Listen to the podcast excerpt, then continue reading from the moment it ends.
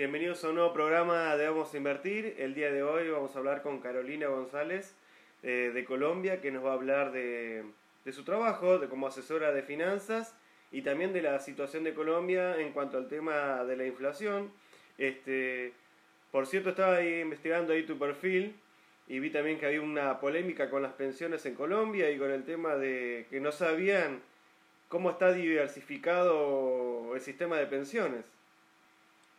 Así es, bueno, realmente con el tema hay una, una locura porque eh, estamos esperando una reforma pensional, pero se suma el interés político de los bandos de izquierda y derecha del país, que obviamente tienen sus intereses particulares, tanto con el desconocimiento de la gente respecto del sistema pensional. Entonces esto ha creado una bomba de, eh, de confusión, de desconocimiento, han ido también al fanatismo de la gente, de la gran mayoría de la gente.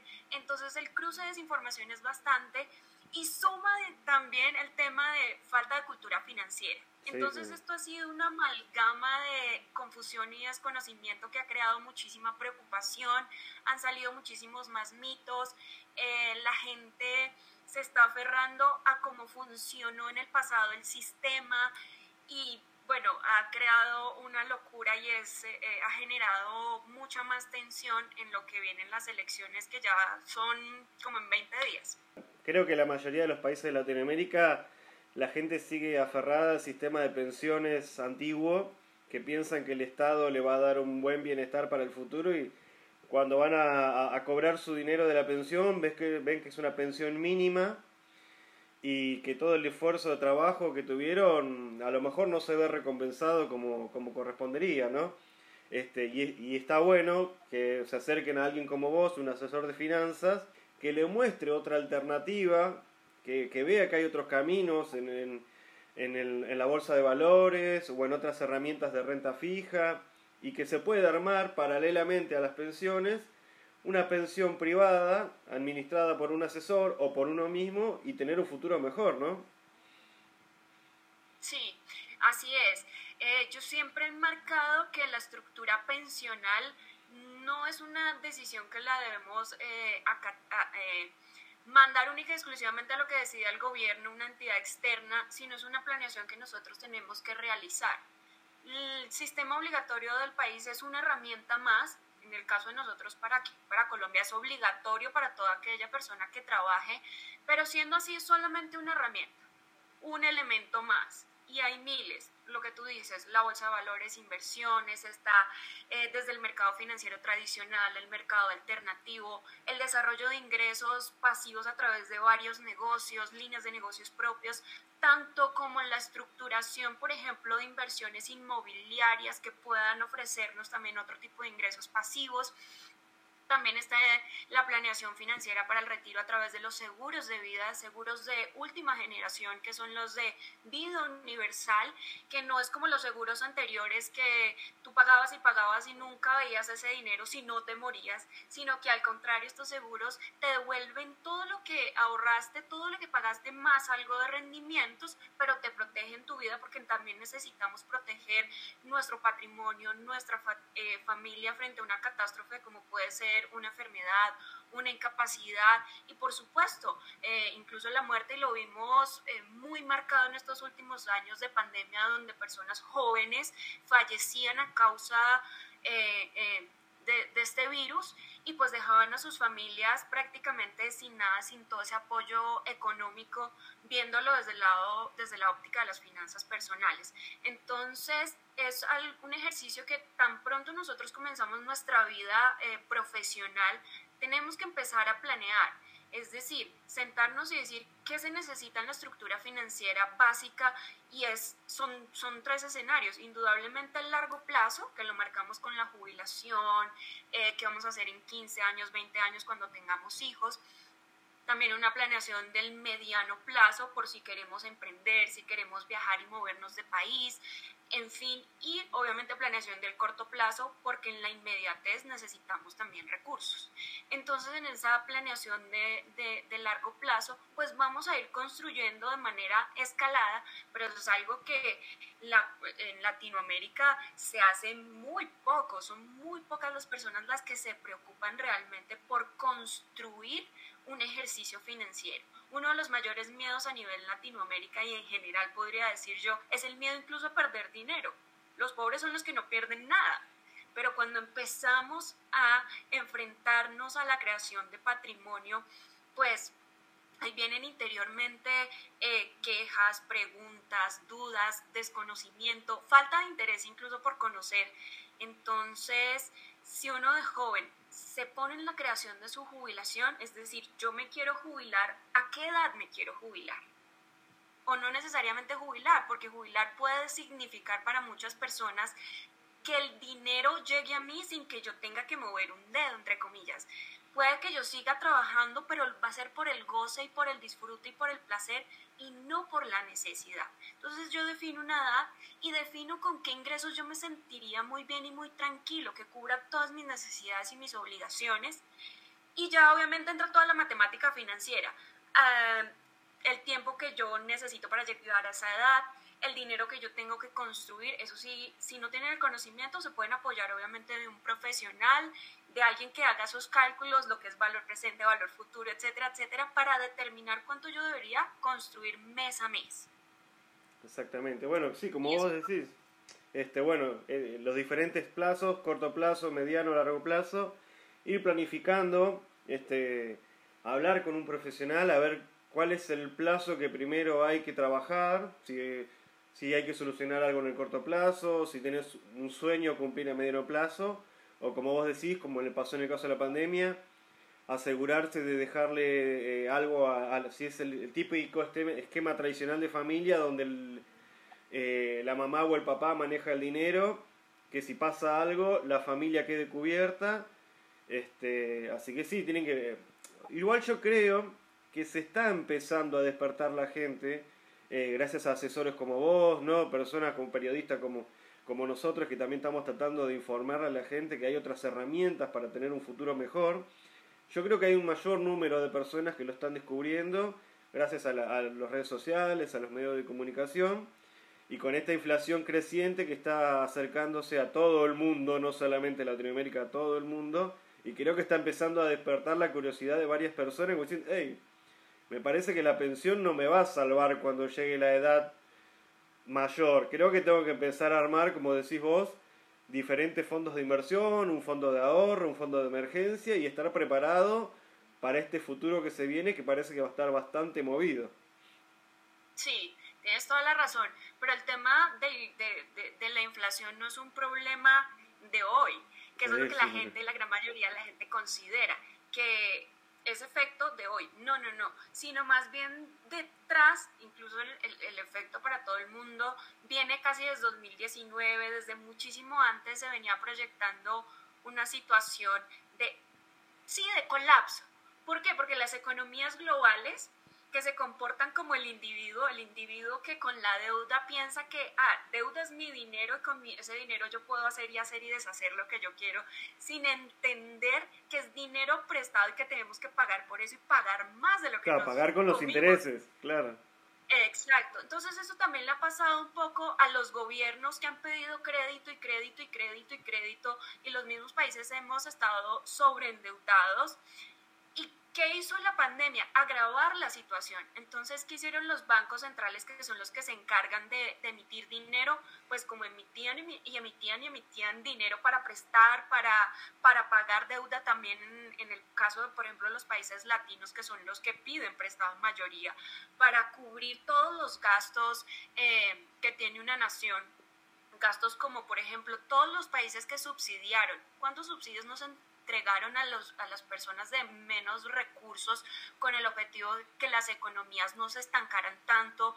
o, o, más allá de lo que estaban estancadas a causa de la pandemia, los subsidios que se le dieron a las empresas, alimentar a la gente, las vacunas y todo el proceso médico acarreó un, un dineral impresionante que lo que hizo fue eh, reforzar muchísimo más esta problemática con la que ya venían los gobiernos que se comportaban pues así y se había creado desde antes algo que se llama una burbuja crediticia. Y vamos anidándole el resto de otras burbujas a complementar la burbuja hipotecaria, un poco la burbuja hipotecaria, que, eh, la tecnológica que también se incrementó con estos últimos dos años, que de la nada se crearon empresas a nivel tecnológico, pero también de la nada, de un momento a otro, las que no dieron por X o Y razón, pues empezaron a desaparecer. En muchas empresas eh, y proyectos que venían... Digamos que a bajo ritmo con la pandemia crecieron, pero no tenían como sustento de dónde crecer. Entonces el tema de, también tecnológico venía sin sustento y de repente disparó, eso creó también otra burbuja, la que hemos llamado, lo que hemos llamado, lo que hemos visto de la crisis de los contenedores, cómo está el tema de la crisis energética hoy en día, la situación de la guerra con, eh, de Ucrania con, con Rusia y, y, el efecto que ha tenido en tema europeo, el tema también de Estados Unidos. Entonces cada país ha contribuido, ha dado una, una gotica y de gotica a gotica se ha llenado la copa y se está derramando. Entonces esta crisis de la inflación venía desde muchísimo antes y es lo que estamos viendo ahora. Y la falta de planeación, de la falta de que la gente entienda que el dinero fiat va perdiendo valor y que se hace necesario que nosotros invirtamos, ahorramos. Porque en los años anteriores lo que veíamos en procesos de inversión, de ahorros y demás, que el dinero eh, crecía y generaba ganancias, digamos que... Eh, con una curva hacia arriba bien, bien, bien marcada que era hacia arriba. Pero con el tema de la inflación, en vez de esa línea ser tan hacia, tan inclinada hacia arriba, pues se ha venido acotando. No es que las, los rendimientos ya no sean tan interesantes, no. Lo que pasa es que... La inflación te va comiendo el rendimiento. Exactamente. Entonces se come nuestro dinero, aparte de todo, también se come parte de los, de los rendimientos generados. Entonces, la preocupación de muchas personas es que en momentos de crisis no hay dónde invertir, pero es todo lo contrario. Es el momento donde más opciones tú puedes encontrar para resguardar tu dinero, para protegerlo y sobre todo para hacer que crezca ese dinero. Exactamente. Como vos decís, la, mejor manera de combatir la inflación es tener el dinero en movimiento, buscar esas herramientas que vos decís, eh, acciones, renta variable, renta fija, este, seguros de vida, mantener el, el, dinero en movimiento, porque como decís, el dinero físico, el dinero billete se está devaluando y capaz que con la misma, el mismo dinero que tenés ahora, el año que viene te vas a comprar la mitad de las cosas. Por, lo menos en el caso de Argentina pasa así, capaz que de Colombia no es tan grave, pero acá, acá puede suceder. Al cual, imagínate, ahí eh, eh, me pareció muy, muy tierna una tabla que salió el mes pasado con las proyecciones de, de, inflación para el país. Claro, el Banco de la República, que es nuestro banco central, nos marcaba una inflación entre, el, eh, entre aproximadamente un 3%, mientras que los analistas de, digamos, de comisionistas y de bancos marcaban entre un 6, un 7 y un 8. Hoy en día está en 8%. O sea, está en el 8, 8, 8 casi como 5. Vamos vamos para 9, muy seguramente. Y este efecto inflación tan marcado lo vamos a sentir hasta 2023. ¿Por qué? Y esto se proyectaba incluso desde, desde 2020, con todo lo que hicieron los gobiernos para subsidiar y demás, digamos que las personas que más contexto económico y financiero tenemos en general, solamente con vislumbrar eso sabíamos que se nos iba a venir una inflación. E, incluso aquellas personas que, que solamente tuviesen en cuenta la visión de, de, del virus, pandemia, subsidios, sin saber incluso que veníamos con problemas de con este problema de gasto público de, de todo el fisco desde antes, se notaba y se percibía, hombre, si están gastando tanto, ¿de dónde va a salir la plata? ¿Cómo se va a cubrir todo? No, no, no, aquí todo se nos va a volver más costoso, más complicado. Entonces, en, en esos primeros análisis, uno lo que tiene que hacer es volver a lo básico de las finanzas personales. Y volver a lo básico es irremediablemente partir de lo que yo necesito básico para vivir básico, básico. Mi supervivencia, lo básico. Y eso sí, resguardarlo. Eso es lo que nosotros tenemos que empezar a proteger. De ahí para arriba estamos hablando de lujos, bienestar, comodidad, todos los gustos que nos damos. Sí, como vos decís, repensar los gastos, eso, que en algunos, en algunos colegas lo llaman supergastos. Comprar un teléfono más caro del que podemos, a lo mejor podemos tener, tener un auto mejor del que podemos tener o tener una casa más grande de la que podemos tener. Que a lo mejor eh, no es el estilo de vida que nuestro dinero puede pagar, sino que tenemos que adecuarnos al, estilo de vida que nuestro dinero nos puede llegar a dar y también, como vos decís, resguardar algo para el futuro. Sí, pero partiendo también, cuando yo digo que vamos a lo básico, también hay que tocar un tema importante que la gran mayoría de los asesores financieros no toca o muy por encima y no profundizan, que es algo que yo busco profundizar con cada uno de, de las personas a quienes acompaño, guío y ayudo, es fíjate cuáles de tus gastos son completa completamente emocionales. Porque tener un celular de última generación y cambiarlo tres meses después puede que no sea por una necesidad real, sino porque mi vecino y mi amigo o mi papá o mi hermano o aquella persona se compró el último y todo el mundo lo está mirando. Puede ser por aceptación, puede ser por mostrar que yo sí puedo, por mostrar que yo sí lo logré, por impresionar pero en el fondo ese querer impresionar es una sensación impresionante y, un aborrecimiento al rechazo, al rechazo del entorno. Entonces hasta que tú no sanes esa sensación de rechazo, no vas a dejar de generar estos gastos eh, que son eh, eh, como sin razón. ¿Me explico? Es decir, tú tienes gastos que a la larga no, no lo necesitas y que un celular y u otro no te va a dar la felicidad. A veces la gente, por ejemplo, en los días sin IVA aquí en, en, Colombia, que son mm, cierto eh, tiempo en el año. Que le sale más barato pues y se llena de gente. He visto la foto que se llena de gente en el supermercado, en las tiendas de electrónica. Exacto. Entonces el descuento es de, no sé, 500 mil pesos, eh, no sé, 30 dólares y de repente lo pagas con tarjeta de crédito o te endeudas para pagar ese super descuento, pero ese super descuento desaparece cuando lo pagas eh, vía crédito. y pues. pagas muchísimo más de lo que vale normalmente. Entonces, cuando llega el pago, la cuota, ya te llega con el interés de la tarjeta de crédito y el supuesto IVA que no ibas a pagar ya te viene incluido en el pago. Sí, y en línea de la inflación vemos cómo también las tasas de interés de los bancos han incrementado. Entonces tomamos una decisión de estas, imagínate. Digamos, hoy tomábamos un producto a una tasa de un 8% efectivo anual, pero con el incremento tan rápido y tan acelerado de las tasas de, de interés este año ya hemos tenido dos y vamos muy seguramente para una nueva, un nuevo incremento de tasas de interés, que no solamente aquí en Colombia, sino es una medida que muchos países están tomando. Pues también vamos a ver que el, el computador, el celular o lo que sea que comprábamos a un 6, a un 8, o ya lo estamos comprando a un 9%. Sí, cuando estás en la refinanciación o vas a comprar a una tasa actual, ya es, como decís, ese 6-8% ya ya pasó a ser otro número. Exactamente, exacto. Entonces es lo, volver a la planeación. ¿Para qué estamos gastando? ¿Por qué lo estamos gastando? Obviamente, tenemos gastos de bienestar, de lujo, de entretenimiento, normal, válido y buenísimo, pero también se pueden presupuestar y definir. Entonces a cada gasto uno, lo que yo aconsejo es qué emoción estás tratando de cubrir o evadir.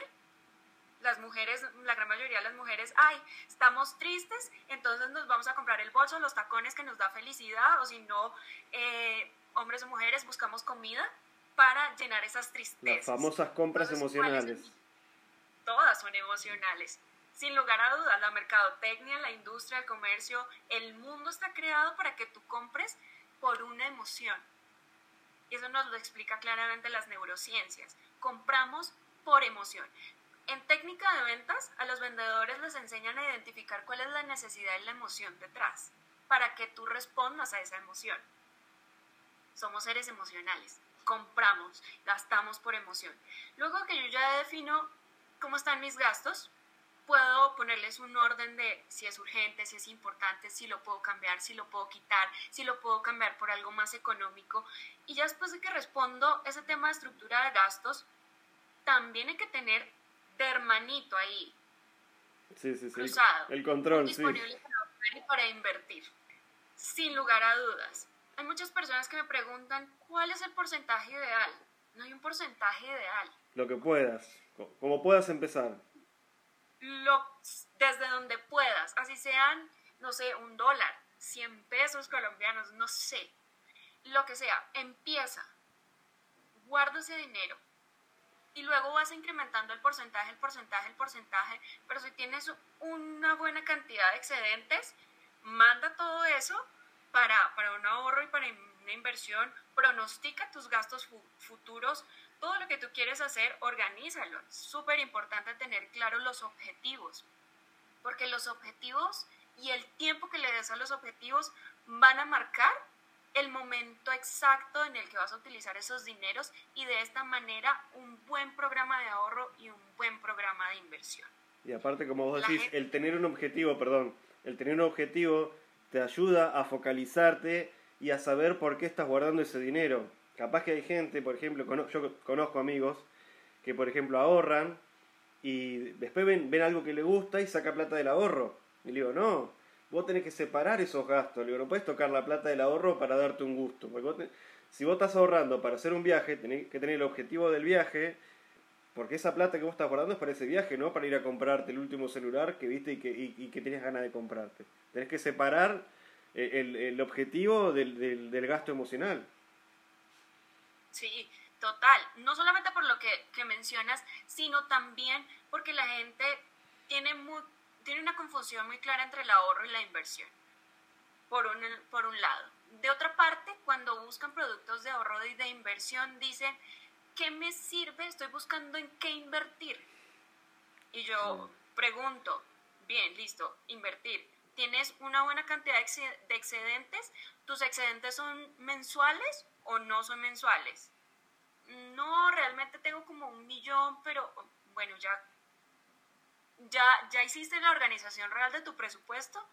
No, sí, mi presupuesto está súper organizado y uno va a ver ese, e, ese lindísimo Excel y uno se da cuenta que hay un montón de esos gastos emocionales que los excedentes que tienen se dieron una sola vez por ocasión milagrosa, que no tienen ni idea ese dinero para dónde va y ok, cuando vamos a hablar de ahorro y de inversión y definir, hay que entrar a, determinar si tenemos un fondo de emergencia, si estamos cubriendo para el corto, el mediano y largo plazo.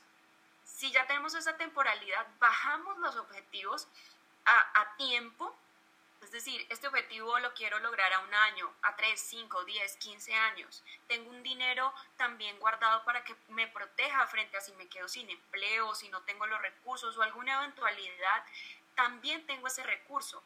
Entonces, después de que yo reparto ese dinero, ahí sí empiezo a hablar de inversión, porque ya hay un dinero enfocado a inversión. Muchos de, mucho de ese dinero de excedentes va para pequeños objetivos, que para el carro, que para la casa, que para el viaje que me quiero dar, que para en cinco años comprarme una casa. Listo. Esos son ahorros porque yo a futuro me lo voy a gastar en.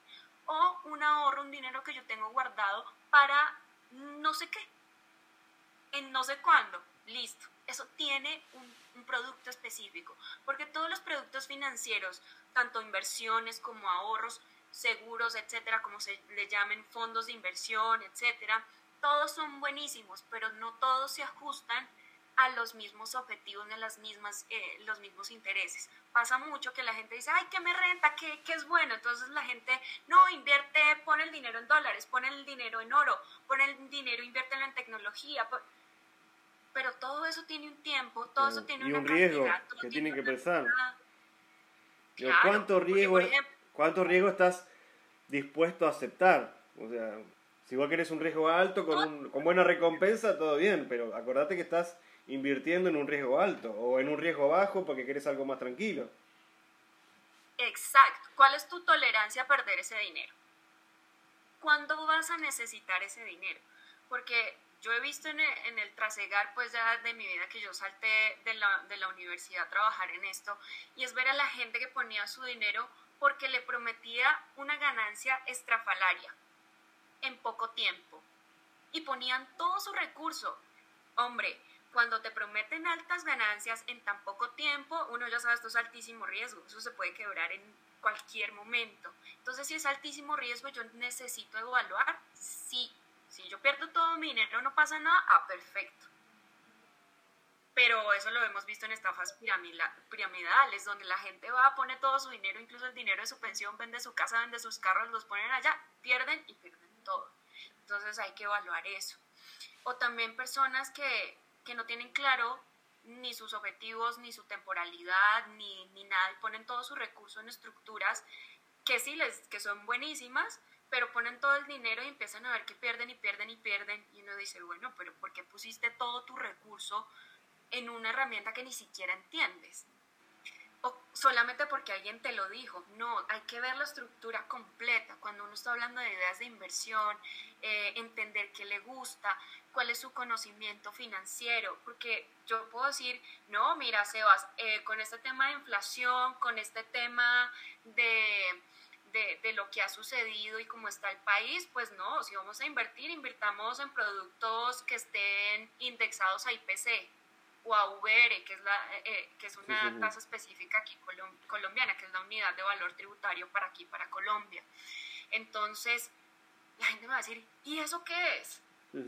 Y yo, pues son productos que van creciendo de la misma manera que va creciendo la inflación. Atados a la inflación, sí, acá también hay, hay una herramienta parecida, sí. Sí, entonces me van a decir, ah, buenísimo, pero crece muy bajito. Entonces aquí pero busquemos entonces otra cosa, vamos a, a, a, empezar por el tema de acciones. Y viene y me dice, acciones en tecnología. Sí, las acciones en tecnología son para largo plazo, no para un periodo inmediato. Si queremos en este momento, con todo el contexto económico, busquemos algo más defensivo, busquemos invertir en acciones que generen valor, porque lo defensivo es algo que siempre está. A la larga siempre, te da ganancia. Sí, sí, siempre. ¿Por qué? Porque siempre están en el mundo y son tan básicos y tan elementales para que cualquier persona lo pueda comprender, pues son, son todas aquellas o aquellos recursos que compramos y vendemos que así haya la caboce del mundo, siempre van a estar. ¿Y cuáles siempre van a estar?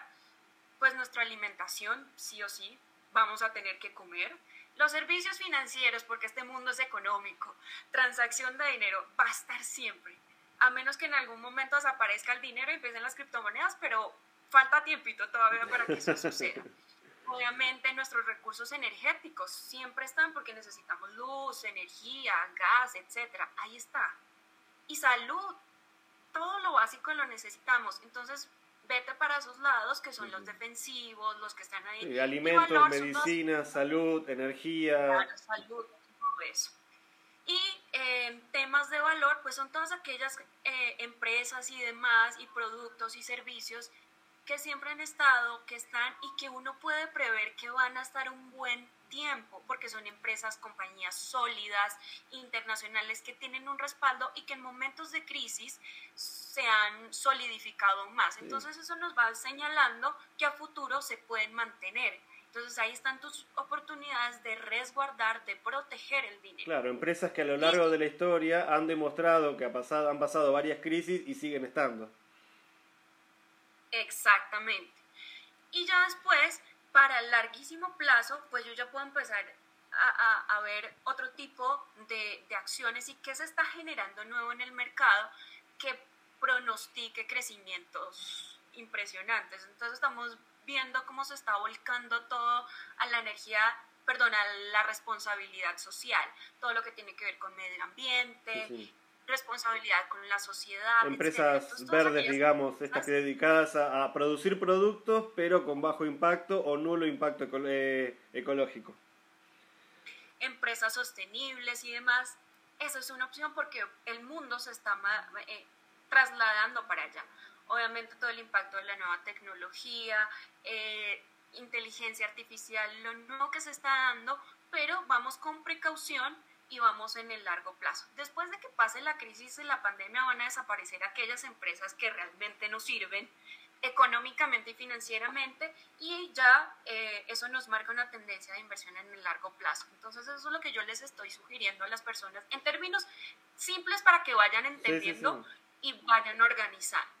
Porque muy seguramente tu, tu, público, no lo sé, puede ser muy, muy simple y muy sencillo y en el lenguaje financiero hay tanta terminología que yo busco que sea lo más familiar para ellos. Yo también trato de, de, bajar lo complejo a lo simple y te trato de, de, tratar de no poner tanto tecnicismo y que eh, una persona común que trabaja en un supermercado, por ejemplo, pueda entender qué es este sistema financiero que nosotros estamos tratando de explicarle cómo funciona y qué beneficios puede obtener.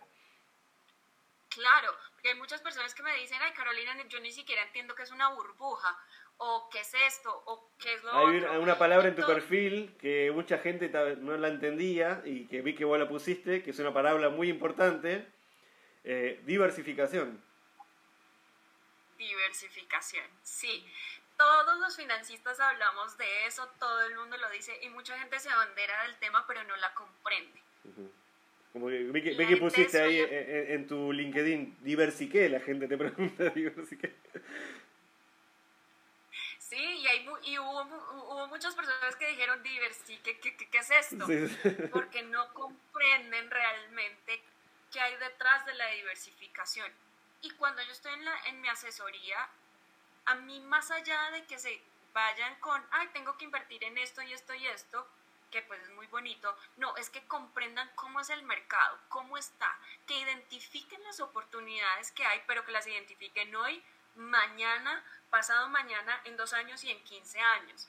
Porque el lenguaje va siendo prácticamente igual, lo que cambian son las industrias, las oportunidades van evolucionando, pero el esquema matemático y el básico igual, igual, igual.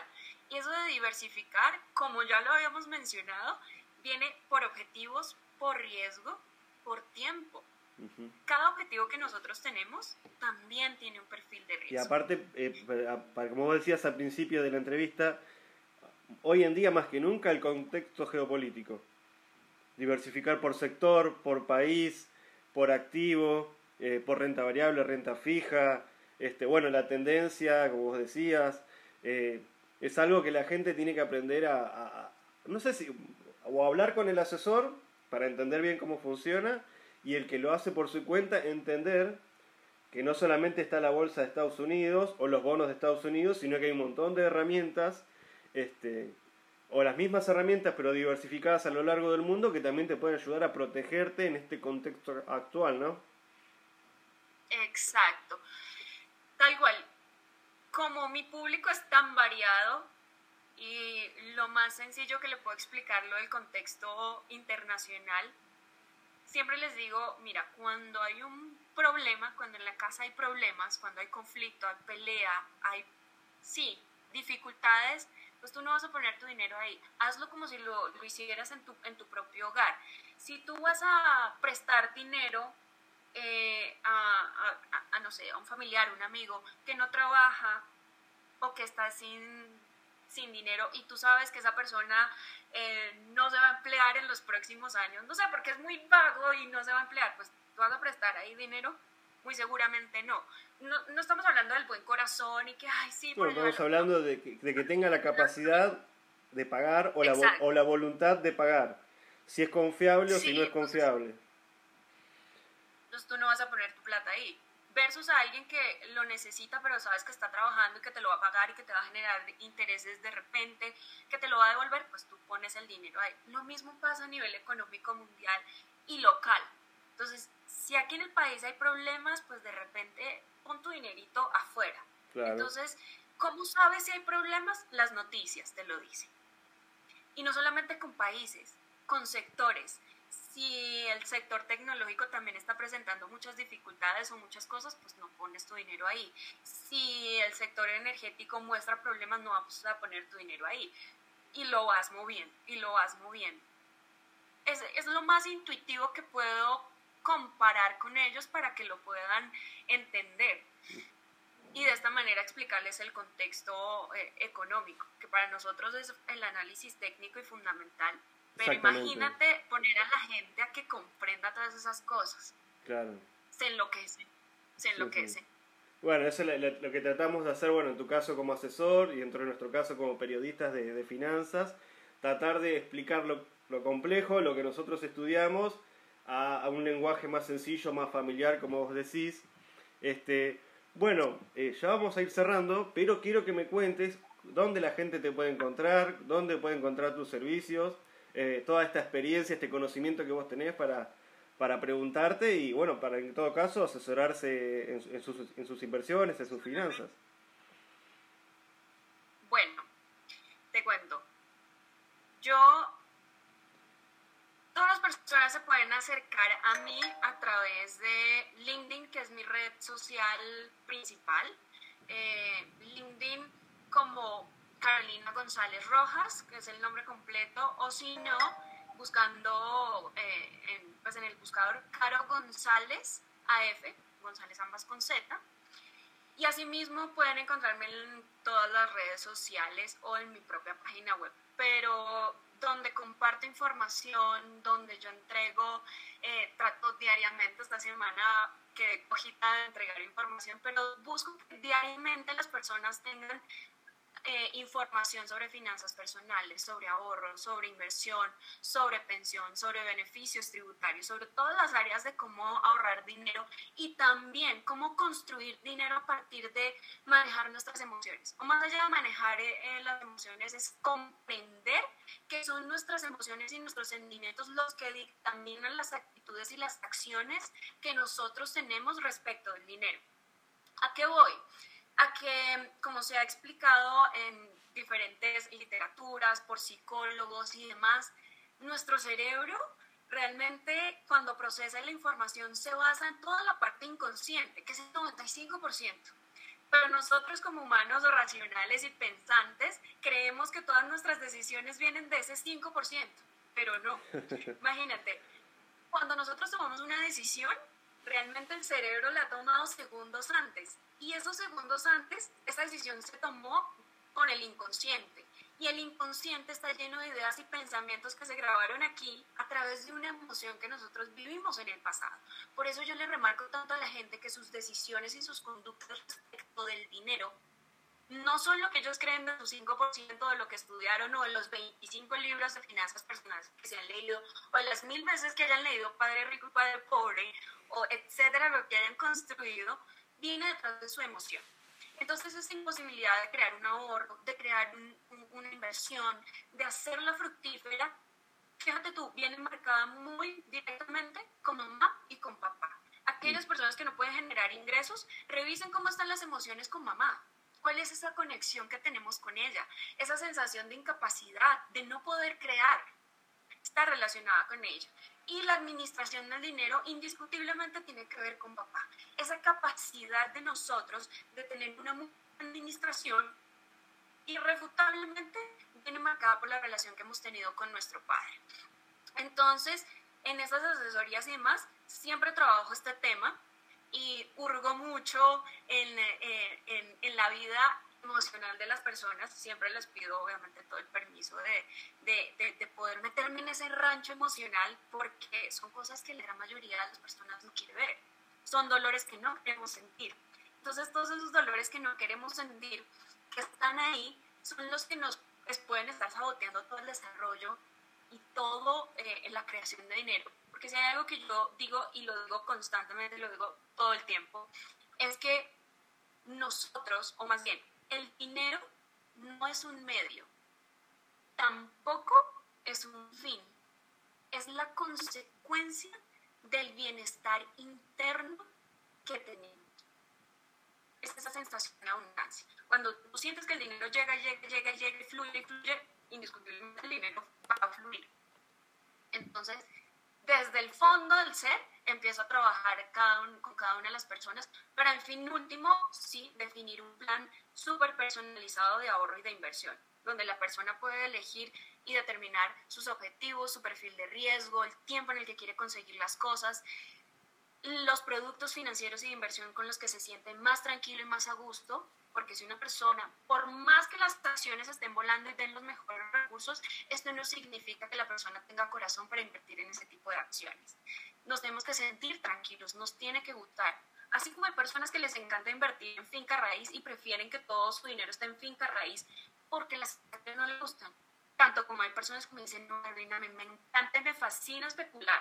Entonces yo quiero invertir en estas acciones aquí, en el oro, en, en, en estos días voy a invertir en petróleo porque estaba volando y después voy a invertir en corto y después voy a invertir en, en, acciones energéticas que lo paso para palado, lo paso para oro, para oro, perdón. Y entonces invierto y salto y salto. Son personalidades.